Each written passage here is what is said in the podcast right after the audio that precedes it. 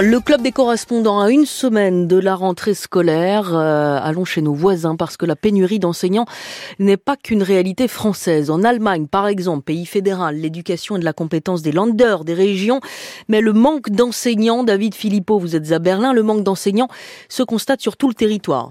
Oui, et c'est la rentrée dans certaines de ces régions aujourd'hui, et partout on partage le même euh, constat, c'est dramatique, défi historique. L'Allemagne est en fait euh, victime d'un effet ciseau, le nombre de professeurs chute et celui des élèves augmente, pour des raisons euh, démographiques essentiellement, la moitié des enseignants a 50 ans ou plus, et beaucoup vont partir en retraite d'ici 10 ans. Résultat, les estimations officielles font état d'un déficit de 25 000 enseignants déjà en 2025. Et si on en croit les syndicats, ça sera en fait trois ou quatre fois plus. Les besoins sont particulièrement criants dans les matières scientifiques. En Rhénanie, par exemple, d'ici la fin de la décennie, il n'y aura qu'un tiers des postes qui sera pourvu en mathématiques ou en biologie.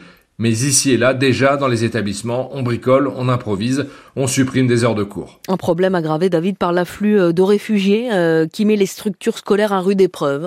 Effectivement, après la venue des Syriens, l'Allemagne doit maintenant intégrer environ 200 000 jeunes Ukrainiens à son système euh, scolaire, une équation qui reste d'ailleurs souvent insoluble dans des classes surchargées. À Berlin, par exemple, un dixième des enfants nouvellement arrivés patiente sur la liste d'attente, un défi pour la société allemande quand on sait que d'ores et déjà un élève sur cinq sort du système scolaire sans diplôme, sans donc le minimum de connaissances requis pour la vie professionnelle. David Philippot euh, à Berlin, au Québec, à présent. La rentrée scolaire euh, s'amorce aujourd'hui dans un contexte aussi de pénurie d'enseignants. Ça fait plusieurs années que les écoles primaires, les collèges font face à un manque de professeurs, mais cette année c'est encore plus accentué, au point que le ministre de l'Éducation a lancé à plusieurs reprises des appels aux retraités de l'enseignement, ou même à celles et ceux qui sentent une vocation à se retrouver devant des élèves, même sans avoir un diplôme. Pascal Guéricola, que se passe-t-il exactement au Québec? C'est un peu une catastrophe annoncée. Depuis une bonne vingtaine d'années, les syndicats d'enseignants préviennent le gouvernement. Il n'y a pas suffisamment d'étudiants qui se forment à cette profession par rapport au nombre de postes disponibles. Comme dans beaucoup d'autres métiers au Québec, la démographie fait mal aussi. Le nombre de retraités ne cesse de croître par rapport à la population active. Mais au-delà des statistiques, l'école ici vit une crise profonde. De plus en plus de professeurs renoncent à leur métier. Les conditions pour l'exercer les épuisent. Cet instituteur de Québec pointe du doigt une des principales raisons qui rend le travail d'enseignant si difficile. C'est vraiment la composition de la classe. Des classes qui sont souvent pleines. Dans ces ratios qui sont pleins là, ben on retrouve des cas plus difficiles plus en plus d'élèves euh, sur le, spectre de l'autisme, plus en plus d'enfants anxieux. Donc, ça devient un petit peu plus lourd. Euh, on a de moins en moins d'aide, là où c'est difficile parfois d'avoir euh, une éducatrice pour nous accompagner, ou il n'y a pas de psychologue à l'école pour nous accompagner.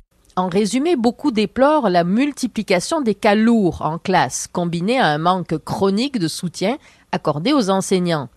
Dépassés par la situation, nombreux sont ceux qui tombent malades ou qui renoncent à ce métier. Et quels sont les moyens, Pascal, euh, pris par le gouvernement pour répondre à ce phénomène?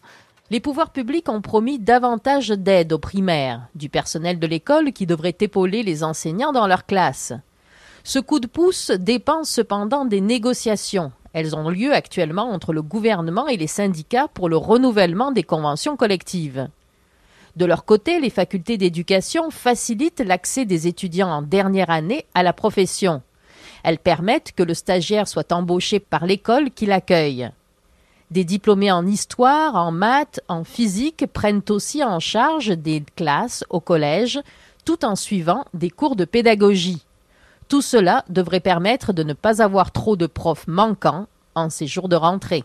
Pascal Guéricola au Canada, c'était le club des correspondants. Merci à vous deux.